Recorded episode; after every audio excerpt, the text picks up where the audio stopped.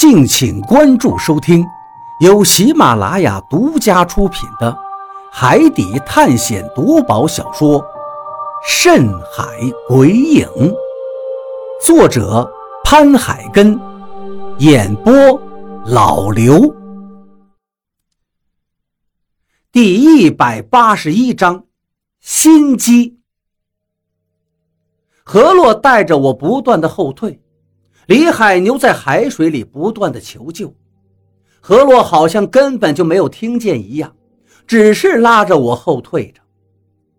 终于，轰隆的声响到了眼前，只见一个巨大的身影在黑暗中显露了出来，是大禹，他竟然真的绕过来找到了这儿，怎么办？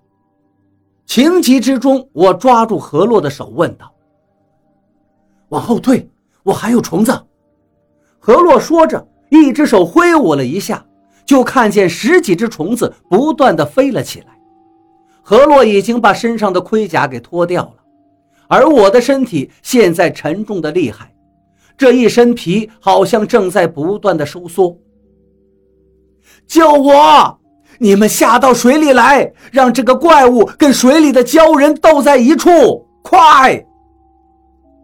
李海牛的声音又传了过来，我心中一动，这倒不失为一个好办法。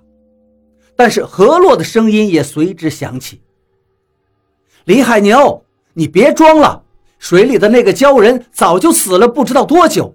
还有大雨，是你弄过来的吧？”李海牛没有回答何洛，水面上仿佛是平静下来。只有海浪不断拍打着水面的声音。你是说？我看了看何洛，道：“何洛冲我点了点头。你以为他能那么容易对付两只怪物吗？他一直在引诱我们进水。你二叔肯定不在水里。李海牛，我都已经看见你了，你还要装下去吗？面前这只怪物，我很容易就用虫子对付了。”所以你现在的计划对我们来说根本一点用都没有，你最好还是出来吧。有什么话说在明处。大雨变成的怪物忽然间趴在了地上，呼哧呼哧地喘着气，白色的雾气从他的口鼻中不断地喷出来。沉寂，又是一片沉寂。忽然间，水面上翻出了浪花。李海牛的声音终于又响起了，哈哈哈哈！没想到啊，你这个女人还真是厉害。算了，既然骗不到你们，那就算了。我心里面顿时石破天惊，原来李海牛真的是在演戏，而何洛的一切判断都是正确的。水花不断的响起。李海牛终于从水里走了出来，油灯照在他的身上，反射出一层朦胧的光来。他的手上还提着一个披头散发的身体，他慢慢的走到岸边，把那个身体扔到沙滩上，这才出了水，坐在沙滩上。我二叔呢？我赶紧问他。李海牛的脸忽然间露出了狠厉的表情。你二叔，哼哼，你二叔就在海眼里。都到这时候了，你还骗我们？我二叔究竟在哪儿？我忍不住又问了一句。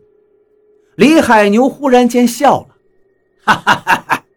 小雨，我真的没骗你，你二叔就在海眼里，但是下面太深，我的水性再好也下不去呀。既然下面那么深，你为什么还要骗我们下水？何洛斥责道。李海牛又笑了一下。如果不是顾及你身上的虫子，我早就把你们两个制服了，还用费尽心思骗你们进水吗？然后在水里再制服你们吗？接着骗我们，看我们会不会相信你。何洛说道。李海牛的脸上露出了无奈的神情。既然骗不到你们，那就算了。说不定我还真的要靠你们下到海眼里呢。小鱼，你二叔的确是下到海眼里了。你家传的地图里面写的有，只有到海眼里才能找到仙山的宝藏，甚至是长生的秘密。但是下海眼必须要有很好的水性。我的水性虽然是数一数二的，但是下到海眼里还差一点只有你二叔才能下去。当年你爷爷带着人也是来到了这儿，也只有你爷爷一个人下到海眼里去了。还带回了一块金子，但是跟你爷爷来的人有多少都没有回去呀？你们这一路遇见了多少当年的人？不说别的，跟我们一起出海的人，现在活着的又有几个？我儿子死了，老贾死了，满仓也死了，现在这个怪物应该是大禹吧？哈哈。人为财死，鸟为食亡啊！你二叔下去以后，就把我丢在这儿了，而且我还多吸了几口龙息。如果不是我幸运的话，现在恐怕也变成跟大禹一样的模样了。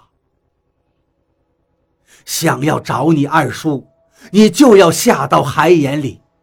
我知道你的水性，你的水性虽然比我好那么一点。但是下到海眼里也是差一些的。李海牛说着，脸上露出了一种全在自己掌握之中的表情。我身上这东西怎么弄掉？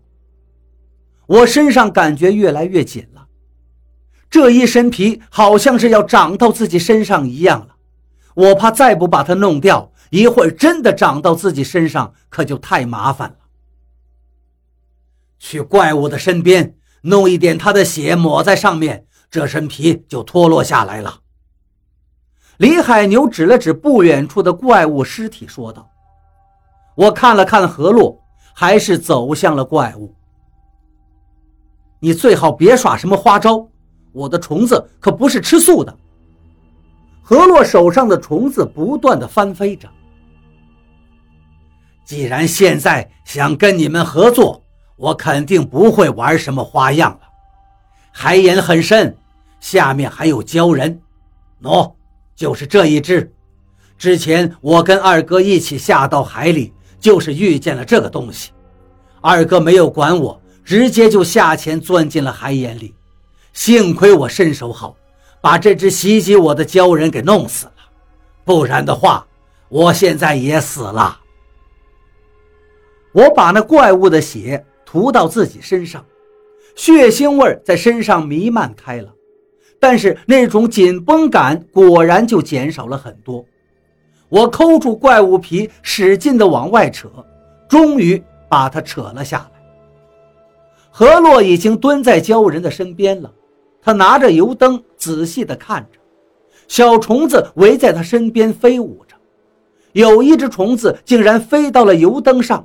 油灯的火光顿时弱了一下，何洛立刻起身，围绕在它周围的虫子则立刻散开，飞得稍微远一些。这就是鲛人？何洛问道。当然是了，你手里的油灯就是用鲛人尸体熬出来的油点亮的，千年不灭。之前在山洞里，你们应该也看见了，那么多的油灯。不知道用了多少鲛人的尸体。李海牛说着站了起来，他身上的鳞片还在，在油灯下面不断的闪着亮光。我身上一阵轻松，但是血腥味一点都让人不舒服。我赶紧到水边洗了几下，想把身上的血腥味都洗掉。不知道鲛人的尸体能不能点燃呐？李海牛一边说着，一边走到了河洛的近前。何洛立刻后退了几步，跟他拉开了距离。借你的油灯用一下。李海牛向何洛伸出了手，何洛脸上一阵犹豫。放心，我只是想看看这鲛人尸体能不能直接点燃。李海牛说道：“你周围这么多虫子，随便一只我就躺下了。你还有什么不放心的？我这个人很坦诚的。”何洛终于点了点头，还是把油灯递了过去。李海牛接过了油灯，忽然脸色一变，狂笑了起来：“哈哈哈哈哈哈！妈的，你们两个真让我费劲呐！等老子一会儿把你们俩都绑了，在这儿等着二哥，我看他出来的时候要不要他侄子的命。”你，何洛愣了一下，手一动。一只虫子就向李海牛飞了过去，但是李海牛举起油灯扔到了鲛人的尸体上，砰的一声，就好像火苗进入了油里面一样，巨大的火焰从鲛人的尸体上冒了起来，窜起来的火光让我吃了一惊，四周越发的亮了起来。李海牛，我刚刚喊出他的名字。一阵劲风袭来，我就感觉自己像是被一头野牛撞到一样，剧烈的疼痛让我眼前一黑。接着，我感觉好像是被石头压住了一样。等缓了一下，这才看明白，我身上压着的是大雨。他不知道什么时候到了我的身边，袭击了我。你以为你的虫子能过来吗？虫子，哈哈哈哈！我早就应该发现虫子有喜光的毛病，何洛，你的虫子现在对我一点用都没有了，你看见了吗？现在你的虫子都正在往火里头飞。我忽然想起了刚才何洛的虫子飞到了油灯上，让油灯的光都暗了一下，怎么把这一点忘了呢？我就说刚才李海牛要油灯绝对没安好心呢可是现在后悔已经晚了。李海牛你厉害这一次算我栽了。何洛终于开口了语气里带着一股落寞。哈哈哈哈哈哈哈哈！李海牛狂笑起来那是一种胜利者特有的得意的狂笑。但是我想知道，你刚才对我们的话有几分是真的，几分是假的呢？还有，你是不是能控制怪物？何洛的声音接着响起。李海牛收起了狂笑。既然你想知道，说到这儿，他回头看了看被压得一动不能动的我，说道：“我的确能控制怪物。”也可以说，我现在也是怪物。我现在人不人鬼不鬼的，就是因为吸了龙息。但是我很幸运，我吸了龙息，既没有变成怪物，也不会把这一身龙鳞退掉。但是我能控制怪物，只要是这山洞里的怪物，我都能控制。我想，这就是老天爷。给我的补偿吧。